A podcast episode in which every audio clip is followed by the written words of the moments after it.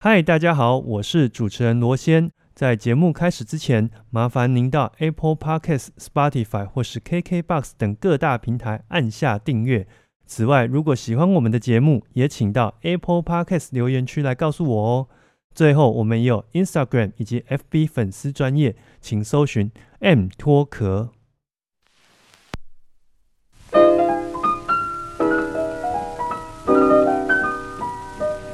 我是罗先，欢迎收听 M 脱壳 Music and Talk。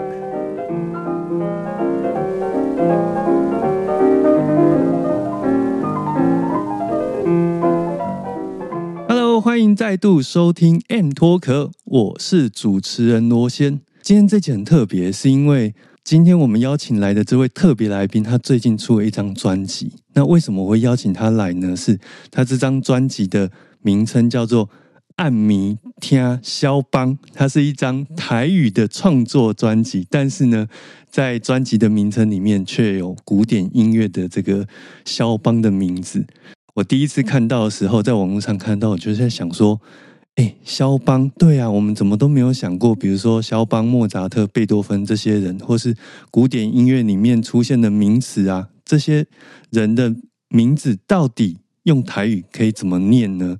似乎因为我们的生活当中大部分都是讲这个所谓的国语或是华语，所以很少去思考这个问题。反而是这样的一张专辑让我引起了我的好奇心，所以呢，我就联络了这个专辑的我们这个演唱歌手呢，今天来到我们节目呢，来跟我们一起分享他的一个新专辑的整个创作的历程。那另外呢，就是我在跟他接触的过程中，发现说，其实这一位歌手他曾经是这个赫赫有名的歌唱比赛大学城全国。大专创作歌谣大赛的这个参与者，同时有获得不错的这个名次跟奖项，中间经历了二三十年的时间，似乎都没有听过他在台面上有这个一些活动。这二三十年的这个人生的经历，以及呃为什么会过了这么久的时间，再回头来这个。再出一张新的专辑哈，那我们就废话就不多说了，欢迎今天的特别来宾，并且是推出新专辑《暗名听肖邦》的阿纪。各位听众朋友，大家好，我是阿纪，爱唱歌阿纪。那我我一开始就会很好奇，就是《暗名听肖邦》这张专辑，它这个名字啊，到底？我这样念是对的吗？呃，怎么念都可以，怎么念都可以。对，因为我现在有点年纪了哦，所以我觉得不要受到任何的框架。那因为我们在台湾这个很自由的土地上，其实我父亲哦是外省人，他是四川人，这是我的养父。我的母亲是台湾人，好是歌咏郎哦，所以这样就是那个老人家在说的那种。我韩籍对不对？对，那从小都是国语、台语安尼，你一句来，我一句去。哦，他们叫我吃饭就有两种腔调，对，所以我在这样的环境长大，我觉得所有的族群应该就是彼此包容跟尊重。嗯，那你要说我这张专辑叫做《暗迷听肖邦》也可以，或者是《暗迷听肖邦》，安尼嘛是会使。对，因为嘿，听舞就好啊，嘿啊，大家也感觉讲安那讲。安那快乐，安那就会赛啊！这一集我们会有很大量的这个台语 会在在当中穿梭，这样子就是国语跟台语，还有甚至英语都会穿梭。那其实也跟我们这张专辑的整个制作，还有它背后的这个一个动念是有很大的关系的。是的，是的。那节目当中我们会一一揭露。所以这张专辑不管要你怎么去念它，其实。它都是成立的嘛？没错，它都是成立的。我觉得做音乐哦，我后来告诉我自己哦，就是随心自在，不要受到任何的框架。这样的东西，哎，它阻人，嗯，主要是它也是反映了我们在生活里面的一种状态嘛。是啊，嗯，是啊。我刚刚就在讲说，比如说我们要去动物园看长颈鹿哈，那那去动物园看长颈鹿，嗯，那就像你讲。哦，咱刚咪讲文绉绉甲讲，啊，咱来去动物园看迄麒麟鹿啊，是安怎？对不对？啊，那那人来讲哪年？你在讲啥？这个这个就是那种比较古的台语哦，是啊，就是那个呃，老人家可能就是像在日治时期那个时候的人在讲的台语，就是比较文雅一点，就会有这种说法。这样，可是好像会离我们生活当中的情境会比较遥远一点。是啊，是啊，像收音机来讲好了哈，收音机我们呃讲台语台语的讲诶垃圾哦，嗯，哎，这个是从日文来的嘛？对，我你改垃圾哦怕亏，哎，哦，这个是我们长辈的讲法。那我们要修理东西要提罗赖吧？哎，罗赖吧，嘿啊，tomato，哎，东西啊，就所以这些外来语其实是无所不在了。嗯，对。那国语跟台语之间，我觉得他们也是相互融合的很好。对，就我有一个朋友哦，以前我去他们家，我看了吓一跳，因一片壁哈，一片墙壁拆两边，一边拜公妈哈，拜道教，一边有压缩熊。那他爸爸，我看，因为他呃父亲是呃信耶稣，然后母亲是拜拜，嗯，哦，那那个呃，我看他母亲在那里拜完了哦，一得跪来耶稣家个鞠鞠个躬，嗯，那我就当当场我就觉得非常的可爱，哎，这就是台湾人啊，嗯，哦，互相尊重，互相包容，而且我自己在台湾这样子也长到三四十岁了嘛，嗯。就是会有一种感觉，是说，因为我们过去的这个历史就是长这样，是。很多外来的人来了又离开，然后又带来新的文化，所以再加上现在我们人跟人之间的距离越来越短了，是的。那不管是说哦，我们跟国际啦，那种英语世界、日语世界，或者是这个哦，我们本身也讲华语，也讲台语，这距离都越来越短的情况下，你不太可能去。让我们在生活里面只是用单一语言去沟通跟表达，对，那也就是有可能产生一种状况，是同一个句子里面有两三种不同的语汇的名词在里面，而且这个是司空见惯的。那也因为这样，其实人跟人之间的距离变小了。从这些奇异点当中，我们就是要去试图要找出一些共同点，是对不对？才有办法。就是让我们的这个生活的利基点可以扩得更大。没错，没错。我觉得互相包容，然后互相融合，这个非常美啊。所以这也是你整张专辑一个我自己在听啊，是传达一个很重要的一个概念在里面。对。可是因为一阵子之前是一位很优秀的大专歌手嘛，那个时候，那这中间你也跨了大概二十，好二三十年。是，就是有一些呃时空上的跨幅，这样经过了呃岁月的洗练，对沉淀哈。啊，这中间你怎么会想要又回头回来做一张专辑？呃，我以前在滚石唱片出过一张国语专辑哦，在呃大学城的时候，在飞碟也有呃出了一个那个这些歌手们合集，对对。那其实年轻的时候在呃当歌呃当。就当歌手这个事情是我的梦想，那也也有朝这个路上前进了一小段。可是就是因为呃某些因素，好新挖哈，那哎就是因为要生活，所以我就走入了呃事业呃工作，更好的赚钱的契机，然后走入了家庭。那走入家庭其实就是一条不归路了，因为我孩子又陆陆续续的诞生，其实是很忙碌的，你会忙到。没有，连听音乐的时间都没有。对，但是那个梦想其实是一直在的，一直在在藏在里面哦。对，那呃四五年前，我女儿，我女儿就问我说：“妈妈，你还有没有梦想？”嗯，那我就就她这样问我，其实没有办法回答。她要帮你圆梦吗？对她觉得。她觉得说，嗯，妈妈，你你平常就是我们常常看到一些比赛嘛，特别是当时对岸有很多的比赛，那我们都会看那个 YouTube。而且我们这这这大概十多年来也陆续有一些大型的歌唱比赛嘛。对对，然后他们在上面比，我在下面唱。嗯，对，然后孩孩子就说。妈妈，你好像也没有比他们差哦，你可以哦，你唱的很好，比他们好哦。我女儿是这样鼓励我的，然后我就会很就是在那里抖两下，跟她讲说：“哼，你妈当年也是点点点点点。” 哎，其实当年的那些影片，网络上好像陆陆续续也看得到一些些，对不对？哎呀，那个不要看了，那个那个长得不好看，那个黑历史。但是就是说。其实台湾人喜欢听歌这个传统，好像从古远以前就是这样了。是对，而且也许大家不见得说对于音乐啊什么这些理论都很懂，可是关于就是听人家唱歌这件事，似乎是在我们的基因里面就写进去的。是啊，对不对？所以就是说我我不见得是很很会唱歌或很会创作的人，可是这个人唱的好不好，其实大家心里面都有个七七八八。对对对对，也有很多人他说的一口好歌啊，就是当人家的军师。哦，就要讲哎，人家给我 一句阿伯啦，马是就好听。所以你看，我们就是也常去，比如说唱 KTV 啊什么的。可是要成为一位歌手，跟像这样子闲暇的时候业余这样唱是很不一样的，不一样，不一样。对对对。所以你在做这张专辑过程，有没有经历过一些哇，这个很很挣扎的部分？很挣扎的部分哈，对，因为这其实这这十首歌哦，嗯，就呃大部分其实是我写的。那里头董运昌哦，呃，吉他诗人董运昌老师他帮我写了四首曲。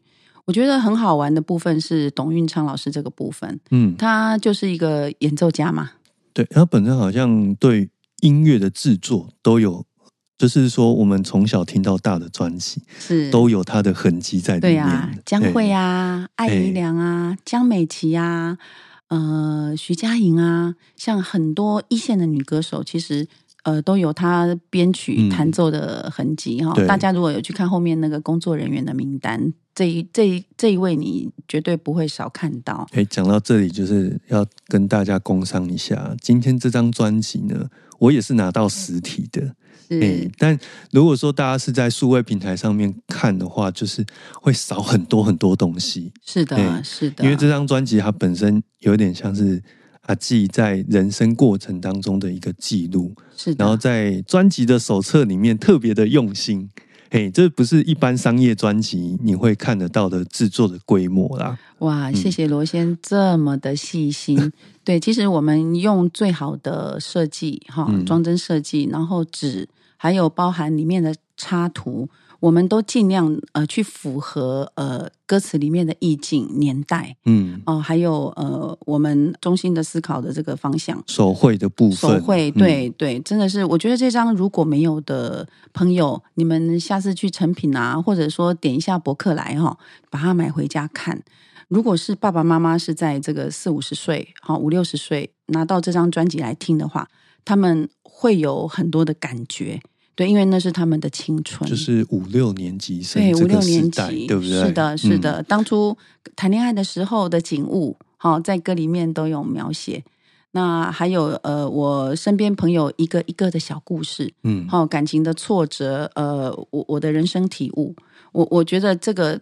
这张专辑应该可以给大家带来一些力量跟亮光，嗯，希望你们感受到温暖。而且歌词里面有很多是很接地气的，因为阿纪跟我的生活的这个范围是比较接近的，对，然后包含了一些板桥在地地区啊，这个如果各位听众有来板桥的话，一定要去油库口吃那个面线。鹅阿米沙，对，靠靠的鹅阿米沙。也在我们的这个专辑里面的歌词里面，就是如实的呈现了生活的这个样貌了。是的，对对对，嗯，哎，所以刚刚这样子讲起来，就是说这张专辑对你而言，其实就是一个圆梦计划。对对对，因为以前我们年轻的时候都有一些梦想，那当然我的梦想就是做一个歌手。那现在比较比较不一样了，我我希望我除了能能够当歌手以外。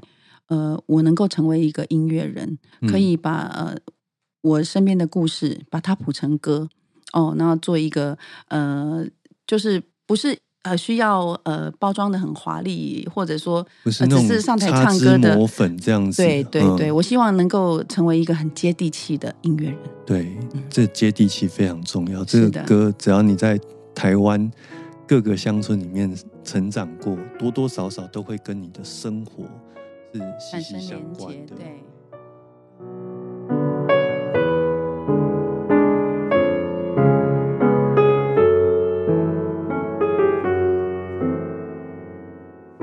我是阿纪，爱唱歌的阿纪。你现在收听的节目是《M 脱壳 Music and Talk》。打拼的一天已经过，隔壁的路灯，甲我同款头咧咧，月娘笑我喜咧咧，也通叫亲像问我食饱未。打拼的一天已经过，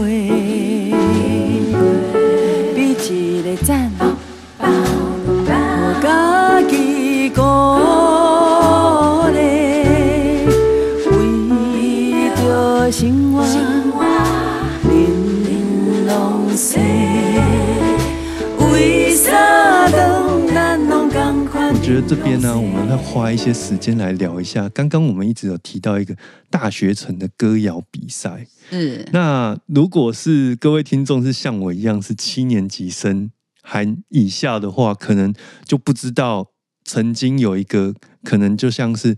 当年的星光大道，或者是我们看到的这些大型歌唱比赛，但它它的时空背景又更前面一点，没错。然后它也曾经孕育出，我这边念一下名单哦，这都是我们在线上或是曾经听过的一些很大的一些大明星的名字，比如说张雨生哦，他是因为车祸的关系英年早逝，但其他的像邰正宵、杨培安，然后陶晶莹。也在里面。是陶晶莹是跟我同一届，同一届。她她的出场序在我前一号哦，所以你们都曾经有聊过天的。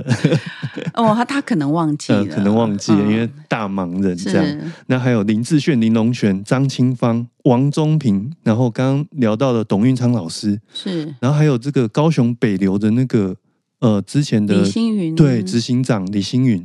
都都在这个名单里面。对，范怡文还有一位丁小文老师，丁小文就是是，要么就是在台面上，要么就是成为音乐产业背后一个很大的推力的这些制作人、音乐音乐推手。是的，对。所以当年这个比赛到底对于呃当时的人们来说，它是一个什么样的意义呢？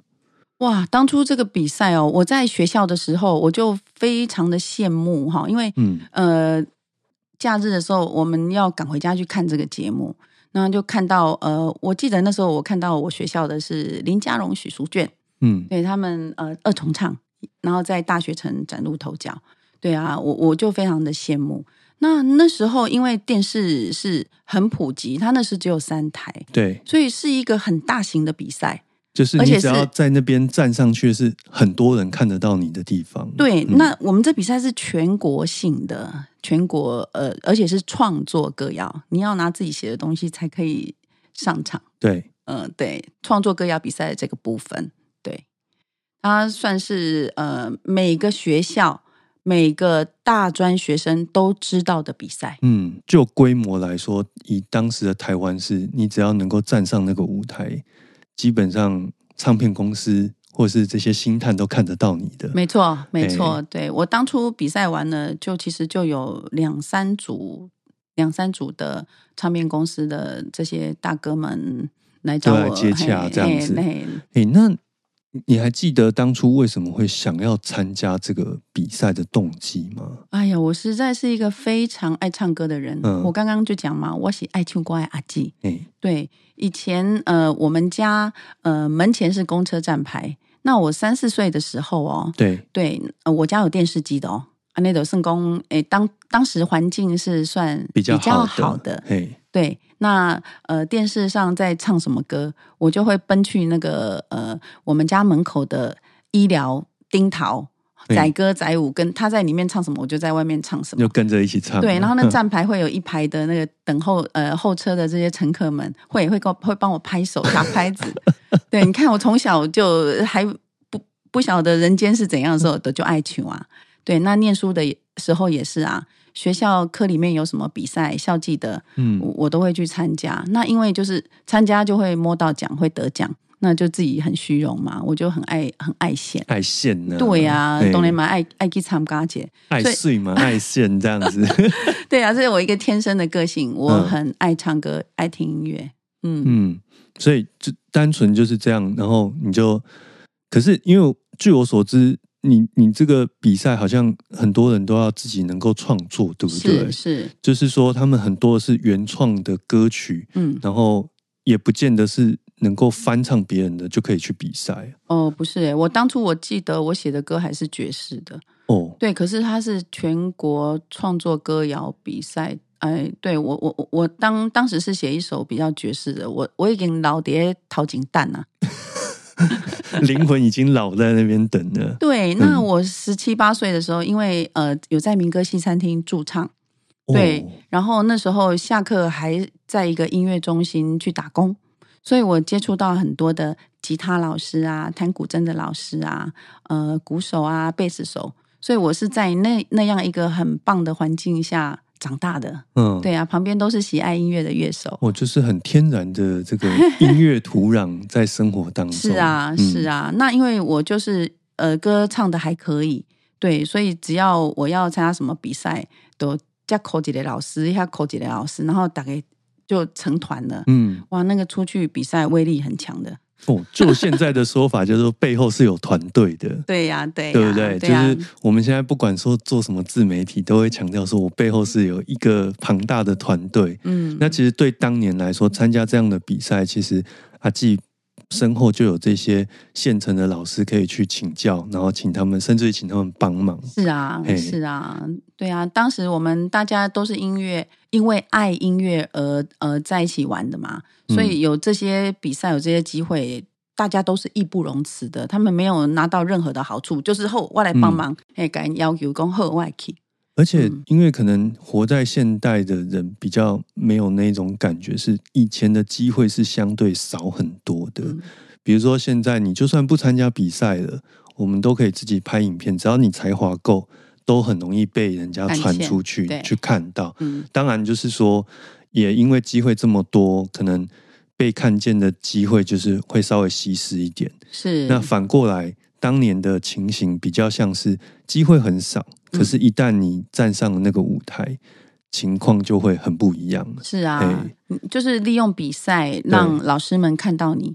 我也是记得我在比赛的时候，哇，我看到哇，陶小青陶姐在那边，嗯好，然后我看到呃呃，我要的不多，哇，是马昭俊那个马爷在那边，对我我，然后看到齐秦，对，那时候我们是在那个比赛里面亲眼。看到我们那些呃，只有在那个电视上看到的那些大明星。哦，你知道那种激动、那种紧张，哇，那个真的让我现在都一直一直跳哦，对，非常的难忘。嗯，就是看到这个呃梦寐已久的大明星们，对对，然后在底下评审，嗯，所以就是说在那样的环境之下，也会激发你们就是对于创作的那种动力跟能量。是啊，我我在这边其实也也是要呃跟各位听听众朋友呼吁一下，因为我觉得呃不管是你是讲国语、讲台语，或是客语，或者是呃原住民语，对啊，我们不要忘记创作，嗯，不要忘记有呃给这个土壤哈增加一些新的养分。你自己这样子这么多年回来看，你觉得它对你最大的影响是什么？激发我哈，就是日后创作的这些动力。哦，跟那个嗯呃，时时要创作的这个习惯，嗯，对我到我我我其实是用音乐去记录我的人生的，对，包括我在呃嗯育儿的时候，因为我有几个孩子嘛，那已经因为我同时又是人家的女儿，然后又是妻子，对，其实我又是一个职业妇女，多重身份，多重的身份，那那个时间是被搅得很零碎的，对，但是有空的时候，我还是会去。现在有 A P P 软体嘛？我也还是去唱一段。对，那有一些歌词或者歌曲好听的，手机拿起来就录一段。嗯，然后歌词就好吧，就在用脸书隐藏起来，只有自己看得到，写一段歌词就在那里面。哦，所以这是这都是创作。在生活当中的每一个角落都是有这些痕迹的，是是。可是你你也是因为有当年那个比赛的经验，对，才会落实的这么的彻底。是啊是啊，利用一些科技哈，然后把我们呃喜欢的东西把它留下来，用音乐的形式。嗯。可是像我我相信参加比赛应该也是会有一些压力在嘛，哦，对不对？我当下就跟定位就紧张到就是吃不下饭、睡不着觉这样子。日日夜夜都是那个事情。但 但过这么多年，你自己来看，如果说今天有年轻人，他他也不知他想成名，可是又不知道该怎么做，你会你会建议他去参加？这样的比赛吗？如果他人活在那个时空背景，我觉得有机会都要去参加比赛，因为你可以在那个比赛认识很多志同道合的朋友。重点是这个吗？嗯，可以高朋友，对啊，嘿，你你会找到很多的知音，或者说你可以学习到，呃，也许人家跟你点一下你就通了。哦，就是你的死穴被点了一下，对对，你可能看一下你就知道了啊，原来是这样，原来是那样。可是我们讲了，痛则不通，呃，通则不痛。是啊，如果说思想上能够有指点一两下，可能。那个活路打开了，你很多东西就通了。对，而且你不觉得呃，一群相近的朋友在一起啊玩音乐，那个是一件人生非常非常快乐的事情。而且又是年纪差不多，价值观可能也比较接近的。是是。哦，所以关于比赛这个，我真的是觉得哇，因为我们真的没有经历过当年的那个。整个那种紧张的场面呢？对啊，就是现在就只能在 YouTube 上面。其实我也会建议各位听众，你可以在 YouTube 上面打“大学城”，就就会有一些可能是以前的人他用录影带侧录下来，嗯，嘿啊，你可以看得到，就是当年的那种比赛风气，然后那样子单纯的模样，跟现在我们看到比赛那个是完真的是完完全全不同的。比较起来，当时的那样的比赛更像是。嗯，大家好好的把创作这件事当一回事在看待。对，因为现在比赛很多就是唱现成的。嗯，哎，那些博下港。对哦，我我还记得我那一届哈，有带一个国乐团，有一个我记得是中原大学哦，好像带了一个国乐团上来，全校都来帮忙了。对，那我我自己是呃用西洋乐团的方式。对。对，那也有就是吉他哈，就是比较清纯的方式，就是形式上各式各样都有，都有，就比较不会那么单调。是啊，因为现在大部分就是比赛，就是后面有那个伴奏老师，嗯，所以你也不用说哦，我要带我同学什么的，嗯，哎，哦，这个挺出名哈。整个这样听下来，我觉得我这一次做这一集，因为我们过年前就跟阿基稍微聊了一下，我觉得对我来说就是。真的是打开一扇大门诶，完全没有想过说，然后这中间慢慢的去了解，发现说哇，很多东西它都是一步一步这样传承下来的，慢慢改变。对这些人，比如说像刚刚我们提到这些名字，今天会变成这个样子，其实当年也是有历经过这样的一个阶段。对呀，就像那个运昌老师啊，我只要提到他要去比赛，他当时唱的那首歌，他就会俩拱。大家不要去搜寻哦，千万不要，千万不要去搜寻。明天早早起，你看哦。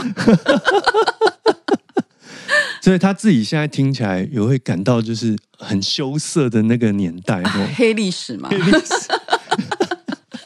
可是都是会走过那一段。对呀，对呀，我我我现在也是会，以前我会觉得说啊，当初怎么把我的脸涂的那么白？对，你知道吗？我看的都会很不好意思，所以我一直不想要重看那个妆是画的不对。那时候就不晓得谁画的，哦，可能所有的工作人员，因为我们比赛的人太多了，嗯，可能你那一场就有呃几十个人要画，然后就大家七手八脚，对，然后我在电视上看到我自己。哦，那贵耶，刚刚你刚刚看贵耶。可是他们会觉得打那个光就是要有妆去吃那个光，对不对？对，但是毕竟有时候专业的人员他只能可能只能消化四个五个。对，嘿，那工作人员他有时候扣零灯灯光比较黄，他打太白，我就是那个打太白的那一个。对啊，所以就觉得说啊，这个化妆还是要练习一下，盖己行人。哎，可是我会有点好奇的一点是。像那样子比赛是直接到现场之后，就是按顺序上去唱就健身死吗？对，还是会有彩排？呃，彩排可能那个乐团他们可以先去试一下音，对对，试一下音，他没有什么彩排这种东西，他没有机会让你就是说呃唱个半首感受一下都没有。呃，我记得有一个稍微蕊一下，因为那个 setting 嘛，对，那个乐团要 setting，嗯，对，然后蕊蕊了以后就来嘞。就直接就上了，对，所以没有在那边跟你在那边踹看看那一种，没有没有，直接见生死这样。对啊，其实我也是当初也觉得蛮遗憾的，因为我的 keyboard 手当时在总决赛，我在北区是冠军，嗯，对，然后在总决赛的时候，我们一条导线忘了带，好惨哦！啊，现场不能去借，美湖啊，龙美湖，对，那个声音出来就出来了，他就给你一次机会。哇，所以这个也是很考验你整个参与比赛背后的统筹能力哦。是啊，就是整个那个后勤资源你都要安排的很好，你才对。而且我我当初也是，就我觉得有一点傲。没有做检查，就是有点骄傲，因为我们在北区已经是冠军。呃，熊公啊的呀，我们北区冠军，就全国也是一样。有啊，对啊，对啊，所以我就觉得说，嗯，以后我们还是要把所有的东西都要彻底检查过，包括自己的心情都要安顿好。有时候就是经验呢，是啊，是啊，这个这这个都是要你要参加过，你才知道，哎，这个我下次可以这样子。对，哎，就跟我们在做这些。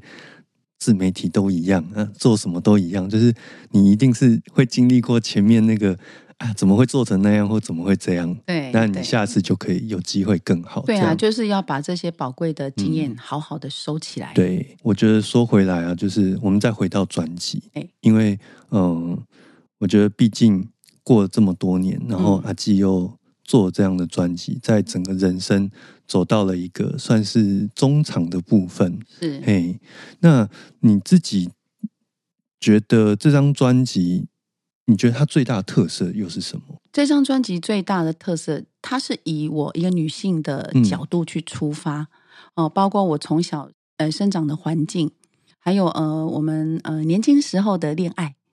哦，还有为人父母的心境，对，那包括后来呃，可能呃，朋友婚姻的一些状况，对，那呃，经过了岁月，呃，就是悟领领悟出的一些道理，嗯，哦，都都在呃，我这张专辑一一的呈现。其实它是呃，你这是十个故事哦，我是用音乐故事的方呃方式去呈现。我当初在跟呃制作人卢新明老师，好跟黄培玉老师讲的时候，呃，我我我跟他们说，我希望听者在听这些故事的时候，他闭上眼睛，就仿佛是有一幕一幕的电影这样从脑海里面飘过去，嗯，是一个电影的感觉。对，哦，三呃三四分钟，可是我就是一部戏从你脑海里面跑过去，嗯，对，它记录的是一个一个成长的故事，嗯。嗯。那这些故事里面呢，又有一些我们生活里的元素，是啊，以及生活里面的节奏感，对，真真切切就在你生命周遭你会发生的一些事情，对。但是它主轴是爱，沿途都是爱。我们生活里面一定会遇到很多的挫折跟为难，对。可是我们要收起来的，就是那些爱。嗯嗯，我我女儿给我下了一个副标题哦，嗯哦，Love along the way。对他觉得，我觉得这个翻的超级好的，因为他并不是就是就你那个主题标题下去去直翻，是的，对，但是其实又有关系，是的，对对，就互相的去回应，对，互互相的去前后呼应这样子，是啊，是啊，哎。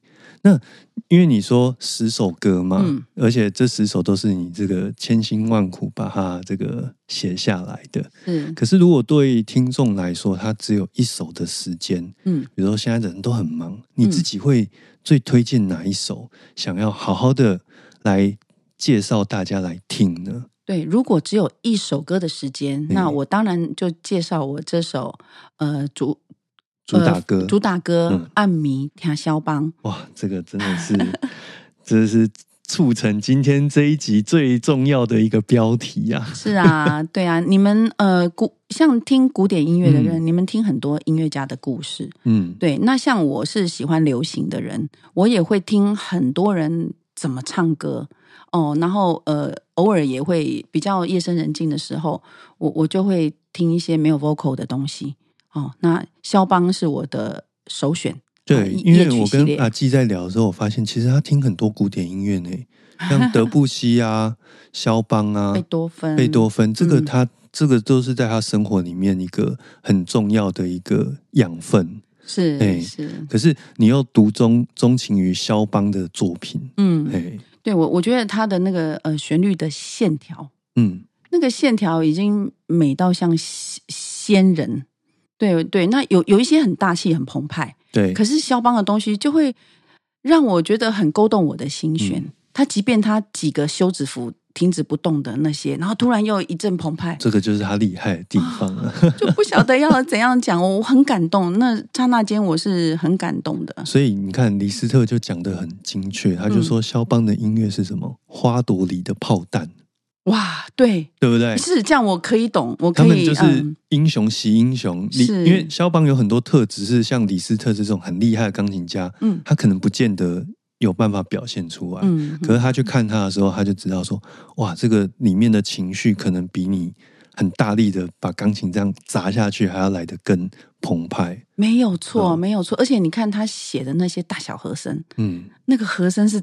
怎么弄的哈？你你们觉得说那个真的是太吸引人了？因为我自己在看肖邦，他比如说一些书信里面，他就有提到说有一些作品呢，嗯，他可能写第一个版本之后，然后他就不满意了，嗯，然后就改，又改改，然后改了四五个、七八个都不满意之后，回头又来看第一个版本，他就是啊，那就这个就好了，哇！所以他就是一个其实是很多愁善感的人。嗯，对，可以在他的音乐里面可以想见出来。对，哎，我还会去找他的照片来看呢。宫介堂帅吗？哎，脸就是也是瘦瘦，感觉是嗯，我觉得他是想很多的人。对，对对，然后又蛮瘦的哈。然后情感又很很脆弱，是既丰富又脆弱这样子。是啊，是啊。所以也因为这样，我觉得呃，阿纪会特别。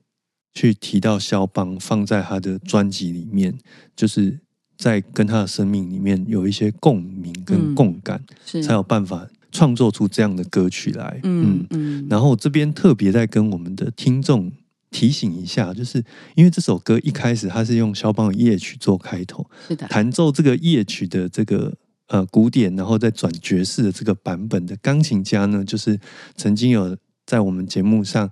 就讲过他关于这个专辑募资的邱丽婷，邱丽婷邱老师，对对对，邱老师，哇，那个不讲还好，一讲我就说哇，这个缘分也太巧了吧？是啊，一个人的钢琴哈，我里面还有一首歌好做《吉雷郎》，那他是巴萨诺法的曲风，对，那里面的钢琴也是邱丽婷老师。弹的，对，所以如果喜欢钢琴帕的。你如果有两首时间，就可以再去找这一首来听。是的，嘿，那最后透过这张专辑，最想、最想传达的又是什么样的一种意念跟想法？我希希望哦，这张专辑给听过的人、走过人生的人，呃，我希望让让他们也有追逐梦想的勇气。嗯，不管你现在几岁，如果不管现在面临了什么样的样的问问题，嗯，哦，跨过去，对对，或是忘了他。对，然后如果你还有梦，你现在就去追，因为阿基可以，你们也可以。哇，这太励志了！我觉得就是说，不管哪一个年纪啦，那或许你的梦想有可能在生命的过程当中会有不同的转换。是，可是。把握这个当下是最重要的，没有错。你现在是最年轻哦，不管哪一天，你的当下是最年轻的，你都比明天的你还要年轻一天。没错，没错。有梦想就去追，对。那我现在呃完成了我的梦想，嗯，也希望大家都能够心想事成。好，那今天我觉得。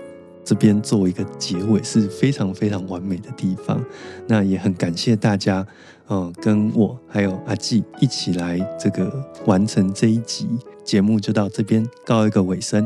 那谢谢大家，拜拜。谢谢，拜拜。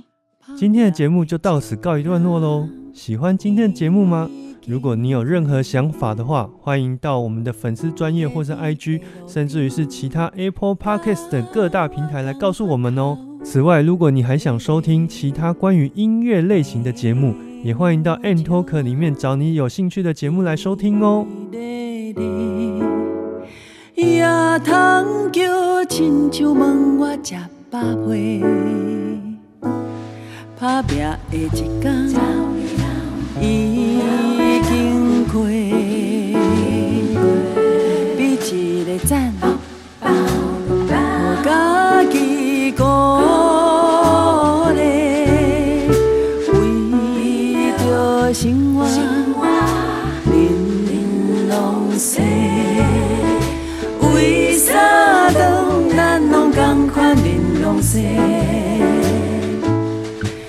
红酒一杯七分甜，红酒一杯敬家己。头家的爱，莫搁孤孤甜，偷偷啊啉杯苏西的美。